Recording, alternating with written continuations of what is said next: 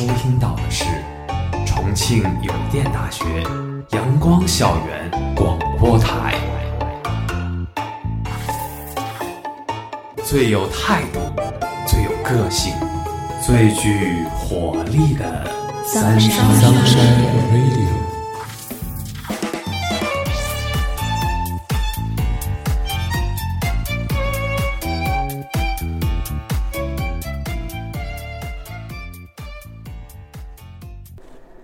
亲爱的听众朋友们，大家下午好，欢迎收听今天的阳光校园广播台，我是主播石安，我是主播苹果。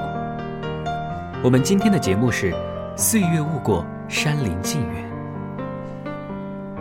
忆往昔，山川是不倦收的文章，日月为吾掌灯伴读。随着十二月的刀刃走向成长，万劫不复也好。粉身碎骨也好，鲜血淋漓后，又是一场涅槃重生。然后是结痂、腹痛、长茧，受过的伤都成了勋章。我们都是沧海天穹的大鱼，为了抓住星光，幻化出了翼。我一辈子走过许多地方的路，行过许多地方的桥，看过许多次数的云。喝过许多种类的酒，却只爱过一个正当最好年龄的人。由四川过湖南去，有一条官路。这官路将近湘西边境，到了一个地方名为茶峒的小山城市，有一小溪，溪边有座白色小塔，塔下住了一户单独的人家。茶峒地方平水依山筑城，进山的一面。城墙犹如一条长蛇，远山爬去，临水一面则在城外河边留出余地设码头，湾泊小小篷船。边城是边境小城，边城的山水与人间烟火融在一处，宁静又热闹。秀丽的风景里透着俗世的温情。边城是山水画，是田园诗。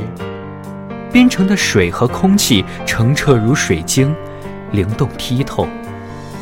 边城民风淳朴，边城的人充满生命力，他们怀着善意和温情，坦然热诚地生活着。在这里，看不到人性的黑暗残暴，那些你死我活的勾心斗角，此处没有。边城仿佛是世外桃源。翠翠的故事。就发生在这里，望着沱江水和吊脚楼，我不由自主地想起翠翠，想起她的欢喜，想起她的悲伤，想起她的情，她的爱，想起她绵绵密密的心事。十四五岁第一次读编程，就不喜欢这个与自己差不多同龄的女子。十五岁时的翠翠在风日里长养着。触目皆是青山绿水，一对母子清明如水晶，活脱脱就是一个自然之子。有时的善良和纯真的可爱，惹来无数爱恋，但也觉得这女子纯真的过了分。这是她保护自己的盾牌，也是尖锐的武器，一次又一次的刺伤了那些深爱她的人，全变成一条。致命的引线，引向最终的惨烈。记忆里永远挥不去的，只有最后的悲哀结局。如同改编的同名电影里，在昏黄温暖的色调下，却隐隐透出烟水空蒙的凄寒。这是我一直都不懂的故事，也是我一直。不懂的世界，作者笔下的茶桐山城，只是一个香川黔三省交界的边境小城，在故事里却仿佛真正成了一个被时间遗忘的安静角落。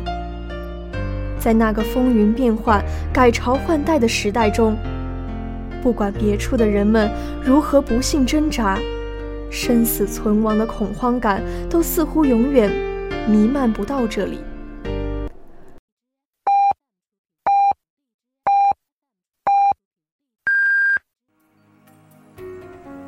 现在是北京时间下午六点，您收听到的是重庆邮电大学阳光校园广播台。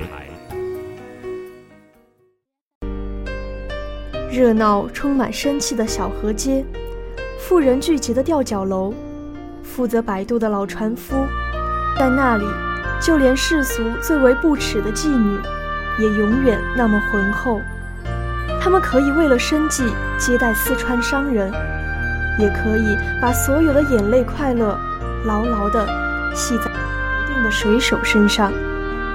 有着古代女子拼将一身休，进军一日欢的勇气与无悔。较之讲道德和廉耻的城市中那些绅士们，还更可信任。这样的水土和民风养育出来的翠翠。有我想象中的淳朴，却没有意料之内的勇敢。一如他那段伤痛初恋，看起来不过是一个简约和克制导致的悲剧。对于这样一个简单的三角故事，作者舍弃了传统的情节要素，没有门第之见、父母之命、媒妁之言，反倒多了民主和放手。可那个女子。还是没有把握住自己的幸福，只能回望那一川碧溪，带走自己的爱与希望。于是，当我们离开这个故事，忘记翠翠，忘记湘西清亮的白河，继续经历自己的青春岁月，再次翻开边城，只因为怀念起湘西瓦蓝的云天。故事里的翠翠在成长，已经走到了自己命运中最为重要的转折点。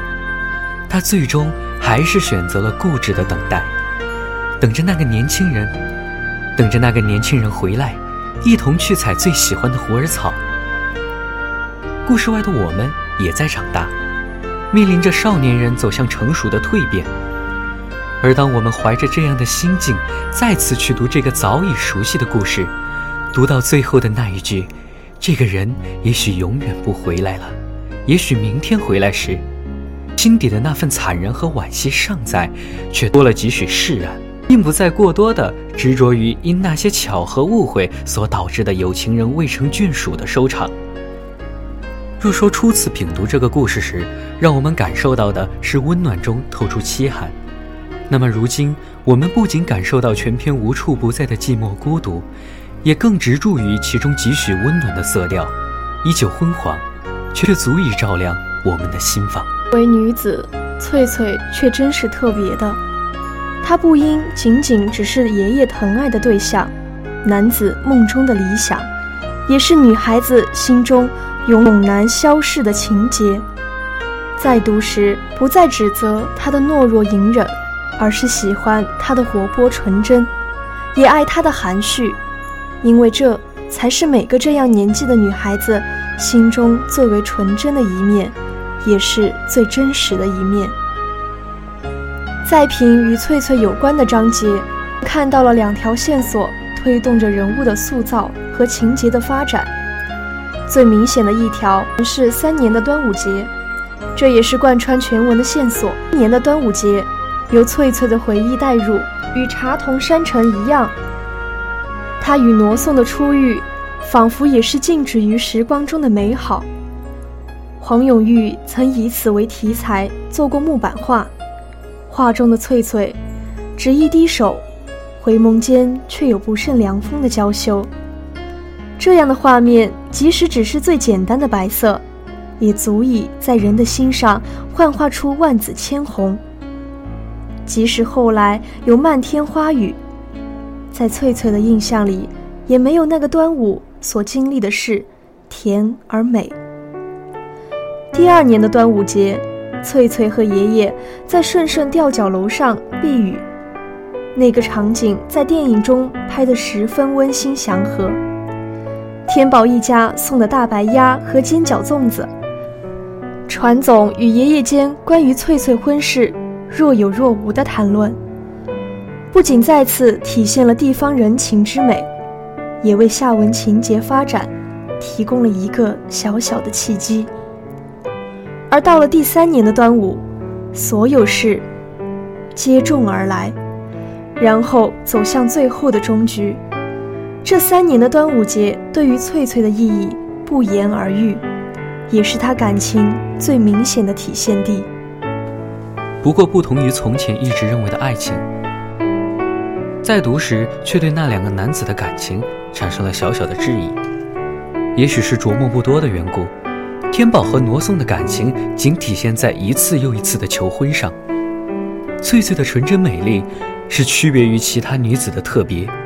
也正是这份特别吸引了他们，可从始至终，他们或许只是把翠翠当成一件最美好的东西那样，小心翼翼地去追求，可以兄弟相争，可以唱一夜的山歌，可心底其实想要的，在这一块纯澈的水晶之外，还是一个节俭持家的女子。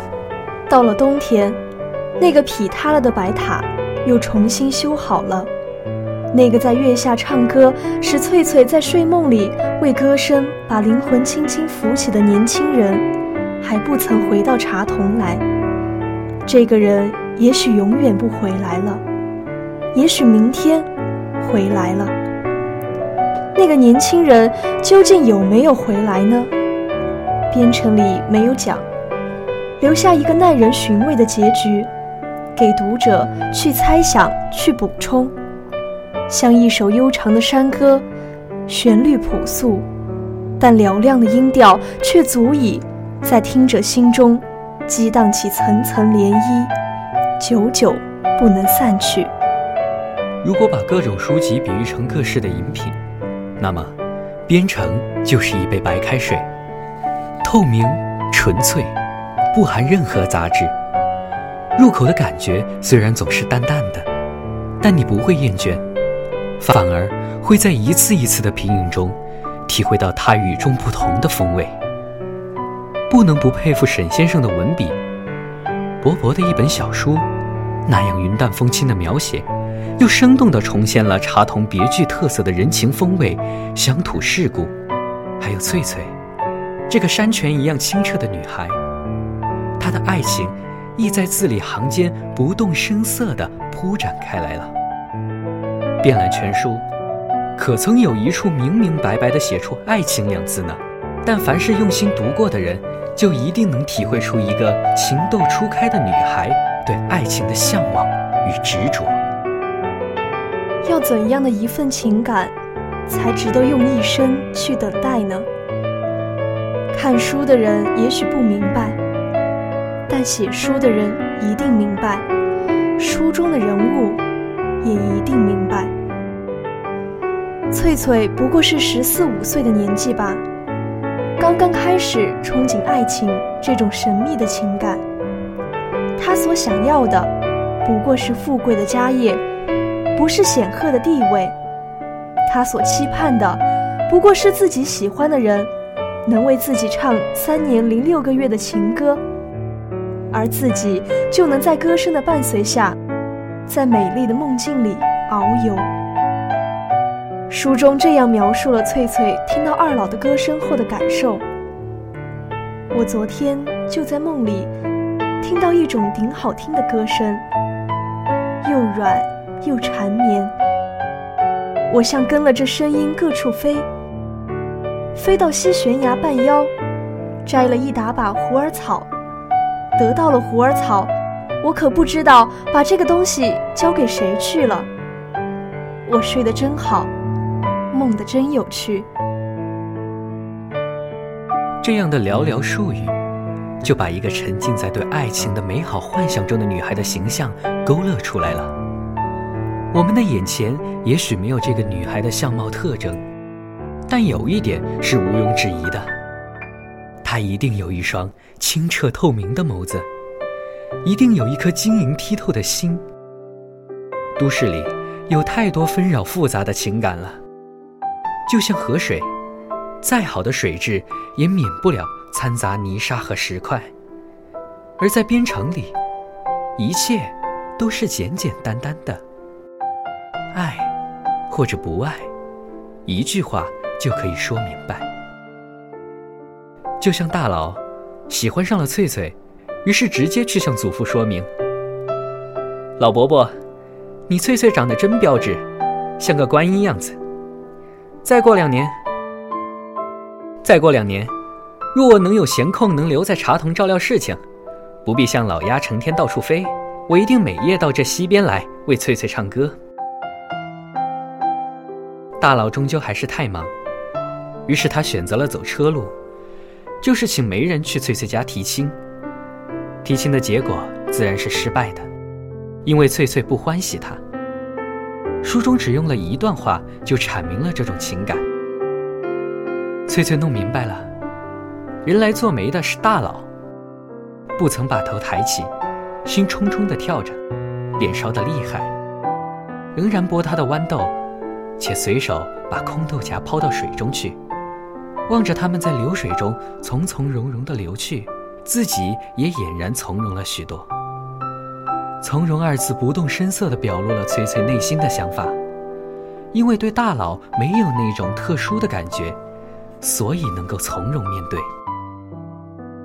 而二老就不同了，翠翠与他是有过巧遇的机缘的。就在端午节的晚上，翠翠久等祖父不来，却遇上了捉鸭子回来的二老。短短的几句对话，在翠翠心中留下的印象却是深刻的。每每想起，都会让翠翠突然的沉默下来。这样的情感，就应该是爱了吧？二老亦是勇敢的。当知道自己的亲哥哥也喜欢翠翠时，他仍然能够直截了当的去向哥哥表明自己的心迹。更重要的是，他显然比大佬更了解翠翠的心意，因为他选择的是走马路，就是为翠翠唱三年零六个月的情歌。二老是成功的，他的歌声让翠翠在睡梦中都能感受到甜蜜。于是，一份同样的感情，是明明白白的存在于两人的心底了。而且一旦存在，就不可动摇了。这份执着，正如翠翠的父母。当初，翠翠的母亲爱上了一个军人，并且秘密的发生了暧昧的关系。因为世俗的不容，军人于是服了毒，意在死后与心爱的女子相聚。女的因为腹中的小孩。多在人世停留了一些时日，待到小孩生下，她也义无反顾地随爱人去了。要用生命来捍卫的感情，应当是惊天动地的了吧？但书中仍然用笔不多，仍然是淡淡的几句，仿佛是不经意的讲述。但在平静的文字下，人们应该能体会出情感的波涛汹涌。大佬出事之后，二老的心中充满了对祖父的怨恨，但对翠翠的爱，却又是不能割舍的，所以他仍然对别人说出自己想要渡船而非年访的念头。这种复杂的感情让他远远地避开了自己的家乡。而翠翠，在祖父去世后，终于从旁人口中得知了二老的想法，亦明白了许多以前不曾明白的事情，于是。就心定气闲的一日日等待下去了。不曾有过承诺，也不知道归期，但翠翠不在乎，她只是等，等待那个明天就会回来的人。看多了情感大剧里面的错综复杂，边城像清风一般吹拂着都市人那颗不安分的心。简单，绝不意味平淡。相反，简单的文字、简单的情节，蕴藏的正是强烈的情感。边城里的文字，正如茶桶小镇的民风，淳朴、单纯、明了，在平凡中看出伟大，在琐碎中透露深刻。这，就是边城的风格。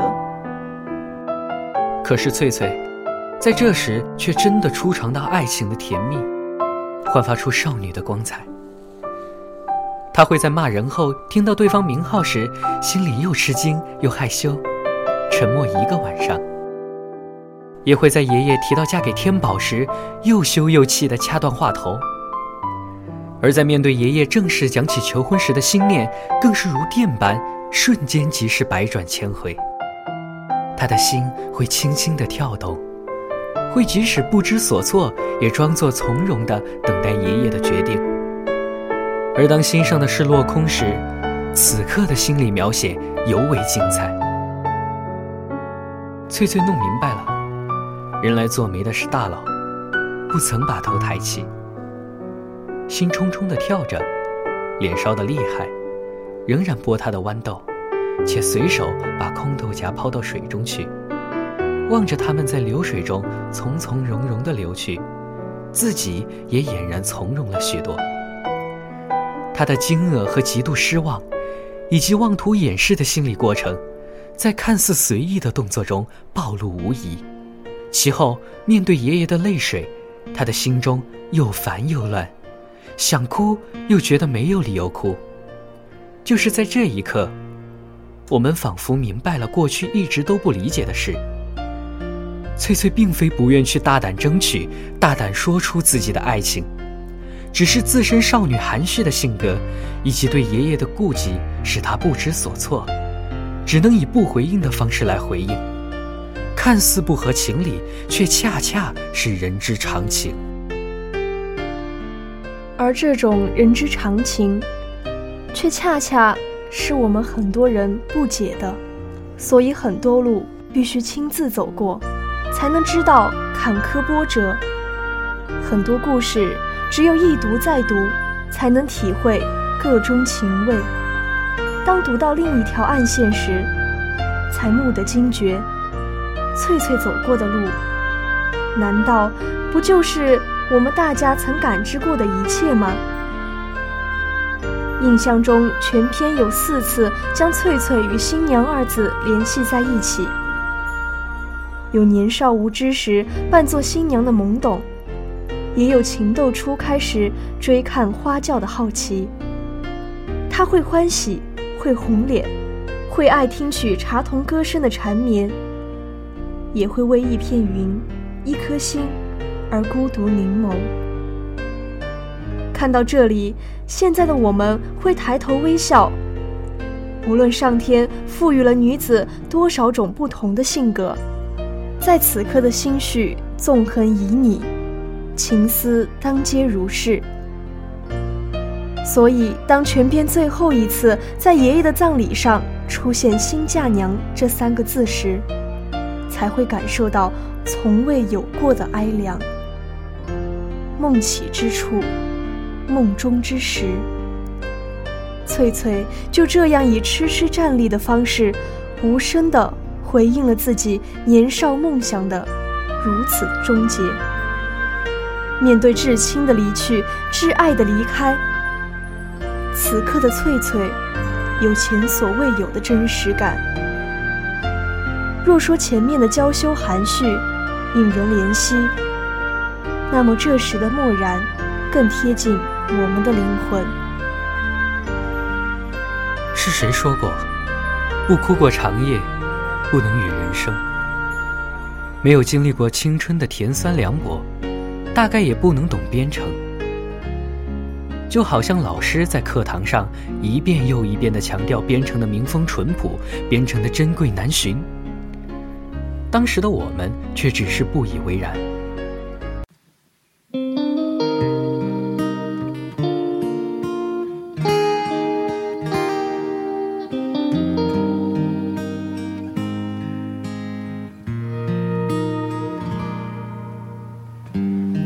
青春也不是没伤痕，是明白爱是信仰的眼神。什么特征，人缘还是眼神，也不会预知爱不爱的可能。保持单身。忍不住又沉沦，兜着圈子。来去又吃苦的。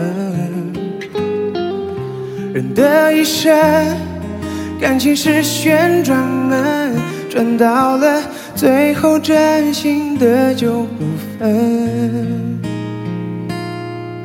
有过竞争，有过牺牲，被爱筛选过程，学会认真，学会忠诚，适者才能生存。懂得永恒，得要我们进化成更好的人。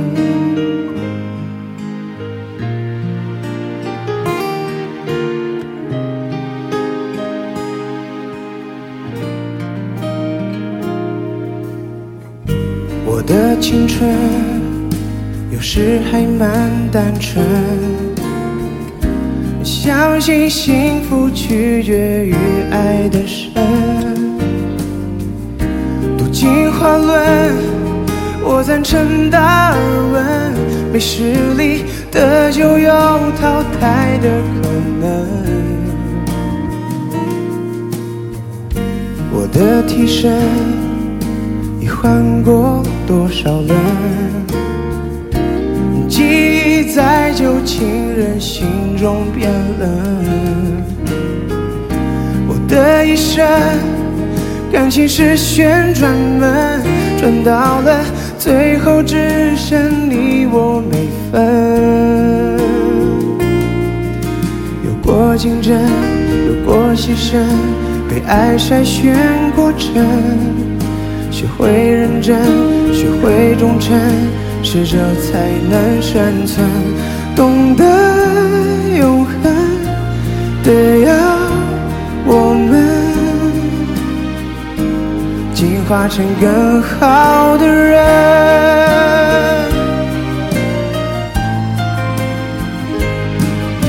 有过竞争，有过牺牲，被爱筛选过程。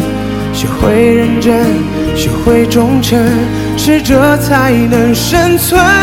懂得永恒，得要我们进化成更好的人。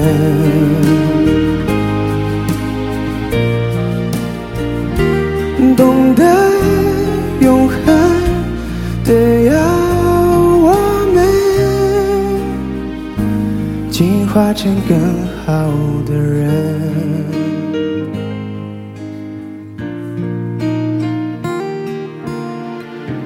进化成更好的人。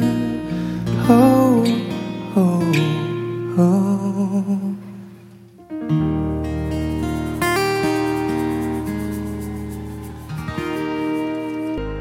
作者的语言的确很美。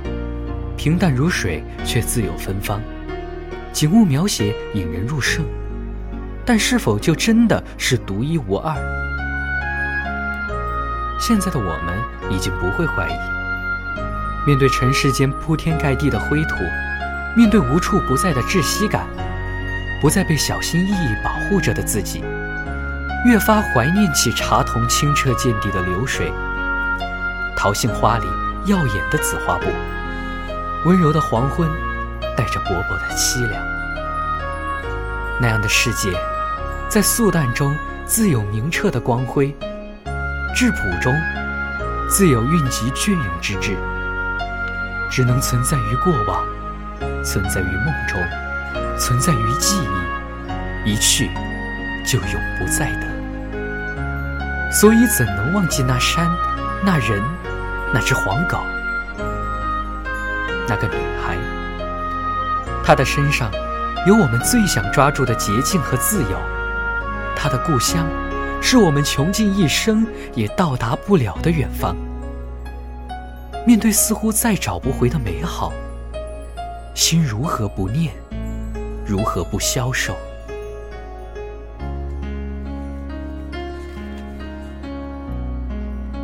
同样面对找不回的过往。作者选择用笔将其记录下来，而对于那些猜测的目光，他曾说过：“很多人看我的书，近似买椟还珠。你们欣赏我故事的清新，作品背后的热情，却忽略了；你们欣赏我文字的朴实，那背后蕴藏的悲痛，也忽视了。我不知道自己是否也是一个买椟还珠的人。对于编程这样一个故事，我只愿单纯的随心而读。不愿加之以所谓深刻的挖掘的目光。我读到了背后的热情与悲痛，却还是想许给自己一个希望。只是语序的不同，但又未尝不可以是作者留下的慈悲。那个在月下唱歌，把灵魂轻轻浮起来的年轻人，也许明天就回来了。每个人心里也许都只爱过一个正当最好年龄的人。作者如是，翠翠如是，我们也应如是。然后，我们都将余下的岁月留在了等待里，孤寂的等待。但即使等得眼已垂落，耳已闭锁，又如何？毕竟，似水的流年还在记忆里，曾经的梦想还在心里。闭上双眼，往昔的温暖还依稀尚存。既然一切都还在，来过就未曾离开，那么即使心已渐渐消瘦，也没有什么是不可释怀的。先生用幽淡的笔墨。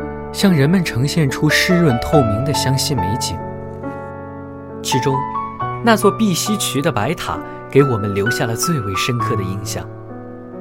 那座立在半山腰的白塔，就像是一个沉默的精灵，远远地眺望着老船夫和翠翠的家，默默地给予他们祝福。他就像是老船夫和翠翠心灵的港湾。每当他们有心事无处诉说，他们总会出神地遥遥望着白塔，让被现实束缚的心起飞，在心底向白塔倾诉他们的故事。在故事的最后，白塔在一次暴风雨中绝望地倒下。或许，他一定是不忍看到翠翠的眼泪，又或许，是翠翠已经长大，已经不需要白塔的守护吧。倒下的白塔就这样，在唏嘘中，久久地立在我们的心里。这是一个牵动人心的故事。翠翠如果能跟爷爷或者挪送表明自己的想法，悲剧就不会发生，遗憾也不会发生。我们除了欣赏文章中主人公们的淳朴善良以外，也应该以他们作为教训。无论什么事情，机会都是由自己把握的。消极的等待只会让自己陷入自己的遗憾或悲剧。人间每天都在发生悲欢离合，这和时代的背景是分不开的。但撇开那些令人伤心的悲剧，去看里面的每个人。每个风景，每个生活片段，你会惊异地发现，沈从文先生给我们描绘了一个多么美丽的世外桃源。那里淳朴的民风，是我们这个霓虹闪烁的大都市里所没有的。它好似一股清泉，它又似一缕清风，吹走了我们脸上的尘土，带来一丝温馨。多么希望在边城能看到翠翠像以前一样快乐地生活着，而那条祖父渡了大半辈子的船会依然来往于溪间。那条黄狗也应该守在门前，等待一桌喷香的晚饭。在当代社会，物质生活充裕，但生活的物质环境和精神环境却相对弱化。我们呼唤。文学作品中的纯净而美好的风景和人情，期待它由童话变为现实。因着爱与美的特质，我们被沈从文身上那股独特的气质所吸引，既富于幻想，又在心灵上积淀着沉痛隐忧。他是一个很喜欢强调自己农村背景的作者，在习题里，他这样写道。我实在是一个乡下人。说乡下人，我毫不骄傲，也不自贬。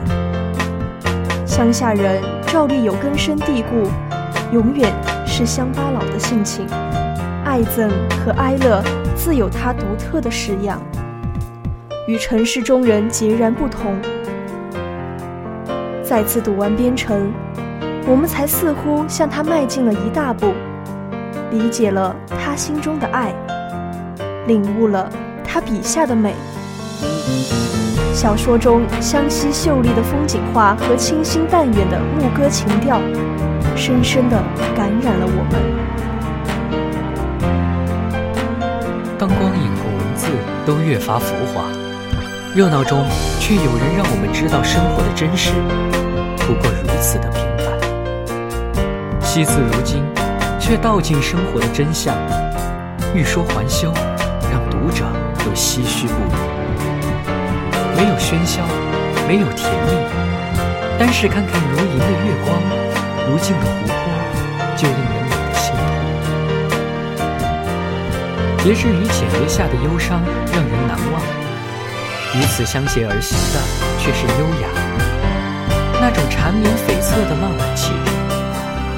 好在我们的精神生活曾有过，枯萎的花也终会留下生命的痕迹。岁月悄然流走，但见青山依旧。波澜不惊的故事述说着无尽的失落，而怅然若失滋味，却有意无意地凸显情感本身的价值。我们无论也不能了解，他是何以用了如此的文字。写出如此复杂的情感。当激昂的文字让全世界变得光怪陆离起来，回首却望到了简约与节制的温柔。这是一种看待世界的方式，坦荡、善良而宽容，细腻就如不偷工减料的老樟木书架，经历时间，却仍以余香。承载着人类的情感与智慧，撩人心绪的不是别的，正是一份永远的缅怀。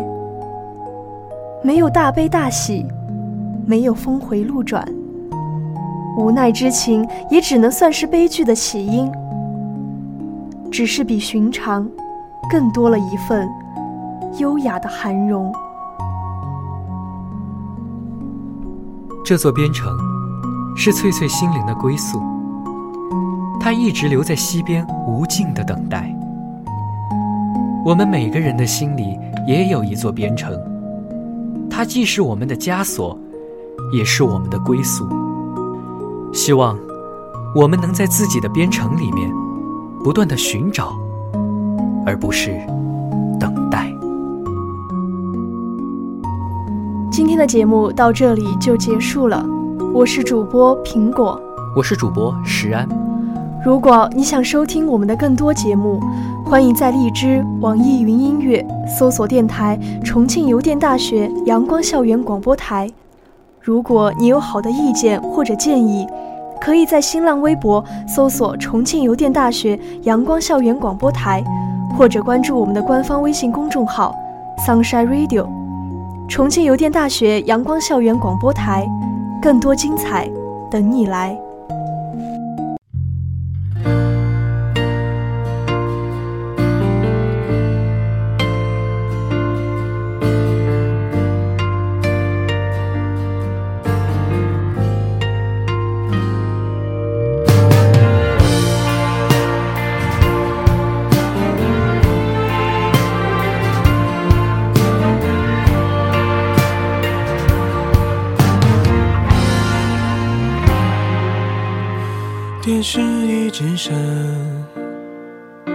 联络方式都还没删，你待我的好，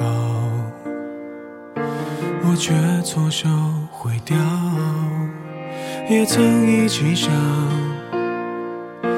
有个地方睡觉吃饭，可怎么去熬？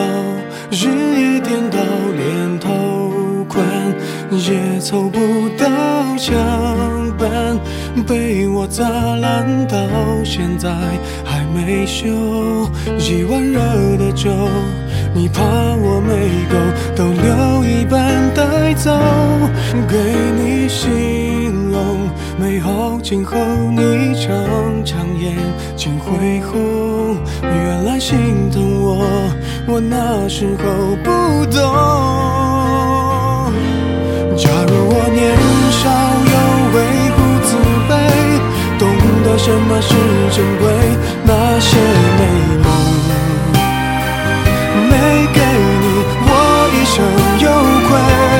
假如我年少有为知进退，才不会让你替我受罪。